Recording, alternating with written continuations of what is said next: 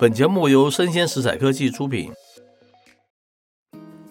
欢迎收听数位趋势酱子读，我是科技大叔李学文，我是跨领域专栏作家王伟轩 Vivi。今天我们挑了一则新闻，是来自于这个 Money DJ，它的标题叫做“外媒报 Netflix 新广告方案出师不利了”，所以股价跳空摔了百分之八。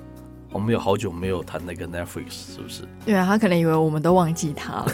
没有，我们一直盯着你看。我们非常关心这个平台嘛，对不对？是。那开头说，近日外媒报道嘛，全球影音串流服务龙头 Netflix，它含广告的订阅方案一上线就出师不利了，受欢迎的程度啊不如预期了，引发 Netflix 股价啊这个在前几天啊跳空大跌哦，超过百分之八。是，那根据网络媒体 Barron's 报道，十一月 Netflix 新订阅方案 Basic with Ads，Ads 就是 Advertisement，陆续已经在十二国上线了。美国收费是每个月六点九九美金，比最优惠的基本方案九点九九美金更便宜。是，节目呢在开始前跟播放中间都会插入十五秒或者是三十秒的广告。是。每小时最多就是四到五支广告，而且呢，它不支援下载影片。Netflix 希望可以借由低价吸引价格敏感型的消费者，以扭转订户流失的危机。是，接着他说，然而数位媒体产业网站叫做 Digiday 近日报道嘛，Netflix 以收视率向广告商保证 Basic with Ads 这个方案它的广告效益，但是啊，实际收视率却与 Netflix 保证数字有落差了。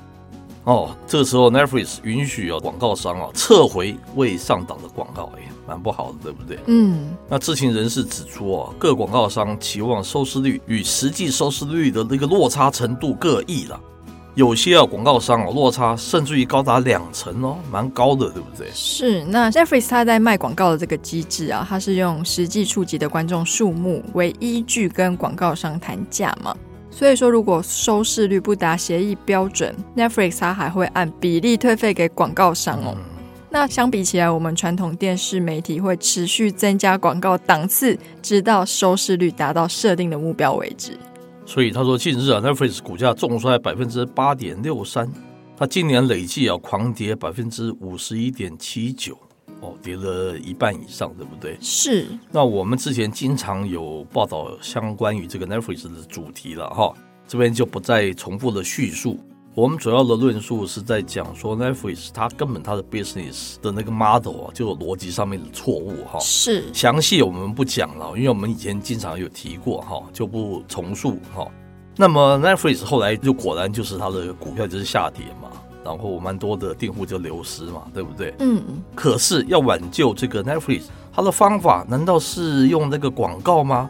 这个是我们之前也表达这个质疑的，对不对？没错。因为为什么怎么讲呢？大家不要忘记哦，这 OTT TV 是近几年来非常红的，对不对？不管它现在成功与否啊，我们是觉得它 business model 是有问题哦。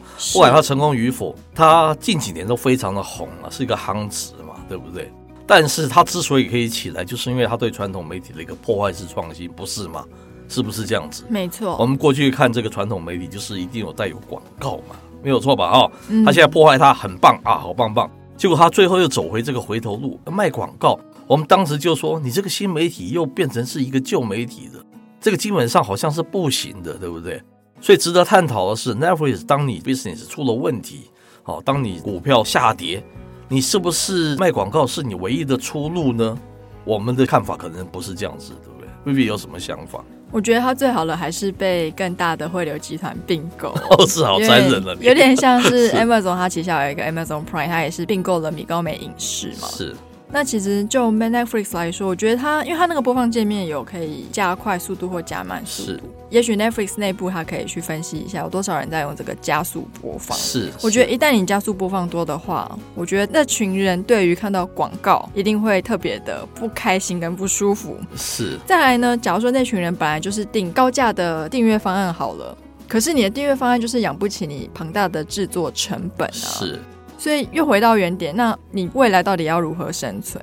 那你之前跨界去经营，不管是电商或者是游戏，是。短期间目前还没有看到其他绩效嘛？是。可是从他做这个动作来看，你就可以感觉到他想要变成是一个汇流的平台。是。我不只提供影视内容，我也想要提供电商服务，我也想要提供游戏内容。是，可是我觉得以内容为本，你本身就很烧钱了。是，你又去跟其他已经具有龙头，像电商的话，就是 Amazon 应该是美国最大嘛，还有那个沃尔玛都是很大的。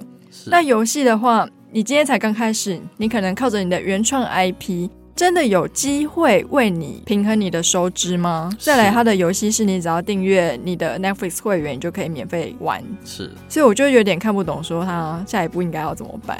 是，的确是蛮 confused 的。但是我自己还有一个观点啊，觉得 Netflix 它是没有把数位汇流这件事情看得太清楚。嗯，它之所以能够今天还仍然立基在那边的原因，是因为没有它是在美国啊。哦，对，其他国家如果是破坏式创新，未必能够像它这样子可以处理，对不对？它拥有美国最大的那个片库，对不对？那里面是耗资多少这个天文数字所制作出来的那个内容，加上美国的强势啊，那个语言啊。它可以行销到全球，这是 Netflix 今天还可以立基的那个原因。但是我讲的是他为什么说他是没有看清楚所谓的那个汇流这件事嘛？你看 Facebook，它还是要包含其他的元素嘛？嗯，它把那个影音图文是不是都包含在它？它不只是一个文字的那个。这个社群媒体对不对？对，我反而是觉得 Netflix 应该想清楚自己应该是做一个汇流内容的服务的一个平台，因为你今天立基的就是在全球的这个汇流的那个市场里面，你应该着眼在这个地方，而不是只锁定在这个影音这一项里面。我觉得单纯经营影音这件事情，我是觉得不足以构成是一个内容汇流的这样的一个平台了。我的看法反而是这样子，他反而是应该努力去经营其他的相对应的内容。产生一些附加价值，哈，就是围绕在内容，但不可能只是影音内容。但是你如果又走回到广告这个老路的话，我就觉得那注定一开始就是失败的，你会走回头路，对不对？你不还是创新出来，然后你又走回回头路，这样有点变四不像嘛。我觉得这才是他失败的很大的那个原因。就是很不幸的是，因为称为 OTT 串流龙头的 Netflix，因为开启了低价广告订阅制嘛，是。其实 Disney Plus 它也跟进了，是。所以我就这样看起来，其实 OTT 产业确实他们现在面临到我们一开始所说的那个最核心的问题哦。你已经很创新，可是你开始走回头路。是。那其实前一阵子我们之前也有分享过嘛，以前是美国有很多电视的剪线组。是。但是呢，最近开始出现了要去买那个接收卫星的天线，可以看免费的卫星电视。是。不夸张，我前阵子去光华商场买东西的时候。就有一个顾客跑去问老板说：“哎，想要问一下你们有没有那个接卫星的天线？”他说：“天哪，真的是有在慢慢发生呢。”是是。那今天这个 OTT 它其实就是有很多原创内容，然后没有广告，可以两倍速，然后可以吃到饱，一次全部都追完，具有这些特性。是。可是它现在似乎好像正在一步步的打破它自己的一些创立的原因跟它的初衷哦。是。那本质上就是我们之前说的那个矛盾啊，对不对？嗯、你人跑掉，结果你下降你的那个定费，那那你的收入又变少，你收入变少，你节目成本不会变少，不会因为你那个 对不对？不会因为你这个用户流失，然后你规费下降而变少。我觉得它好难呢、啊，这就是我们之前说它的几个难处嘛，对不对？嗯、大家有兴趣可以回头看我们之前做的一些报告了哈。我觉得一步一步，它都符合我们讲到的那些困境哦。我真的真的是现在短时间是看不出来它怎么样可以挣脱现在的那个束缚了。可是感觉起来这广告并不是一个好的方向。是，不过作为一个大公司，我觉得还不错的是，假如说收视率没有达到保证数字的话，它会退费。是是是是，那原本该赚的钱又退回给别人，真的不知道怎么样看的也也不是一件好事了，对不对？嗯、好，那以上内容播到这边告一段落，我是科技大叔李学文，我是跨领域专栏作家王维轩 Vivi，我们下回见喽，拜拜。